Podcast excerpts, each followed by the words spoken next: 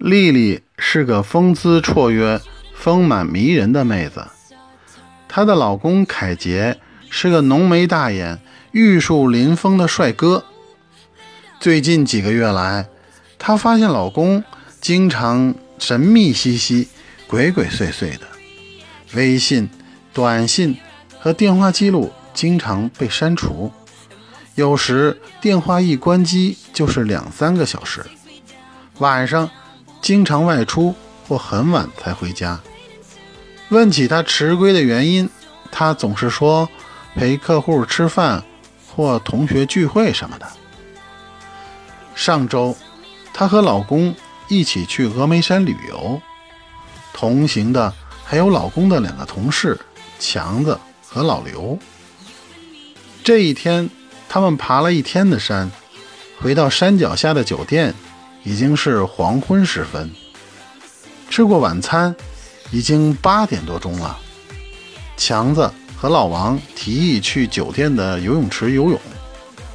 丽丽觉得身体有点疲惫，并且自己不会游泳，于是就留在房间里看电视。刚过九点钟，丽丽洗过澡，穿着一身清凉的睡衣。靠在床头看电视，这时房间门铃响了。丽丽透过猫眼一看，是老刘，于是把门打开了。老刘进屋以后，随手把门关上了。丽丽好奇地问：“有啥事儿吗？”老刘回答：“没啥事儿，就想找你聊会儿。”丽丽问。真没啥事儿。老刘迟疑了一下，说：“嗯，其实吧，有点事儿，不大。”丽丽有点不耐烦地说：“老刘，咱们都这么熟了，有啥事儿你就说，别藏着掖着的。”老刘想了想，说：“我说了，你可别生气啊。”丽丽说。没事儿，我能扛住。你说吧。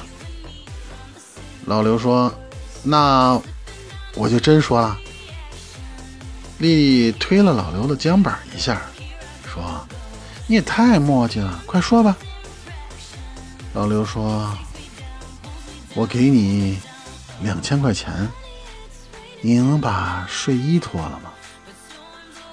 丽丽一脸吃惊的神色说。你想什么呢？老刘坏坏的一笑，接着说：“三千，行吗？”丽丽说：“这办不到。”老刘一咬牙，一跺脚，说：“五千。”丽丽给了老刘老刘一个白眼儿。老刘以为这个坚贞的女子立马会把自己轰出门外，没想到丽丽说。嗯，好吧。老刘离开房间后不到十分钟，凯杰回来了。一进门就问丽丽：“老刘来过了吧？”丽丽心头一紧，心想：“坏了，难道他知道了？”丽丽装作镇定，回答：“来了。”凯杰说：“他给了你五千块钱，对吧？”丽丽心想：“他怎么知道的？难道老刘先招供了？我绝对不能承认，否则就彻底穿帮了。”接着，她结结巴巴地说：“没有啊。”万万没想到的是，老公竟然说：“这他妈老刘，上周一借我五千块钱。”说两天就还，结果这都一周了，还没还。刚才我们在游泳池聊天的时候，他突然想起这事儿，说马上去附近的 ATM 取出来送到咱们房间。说到这里，老公一脸复杂的表情看了丽丽一眼，然后扭头冲出了房门，嘴里还说。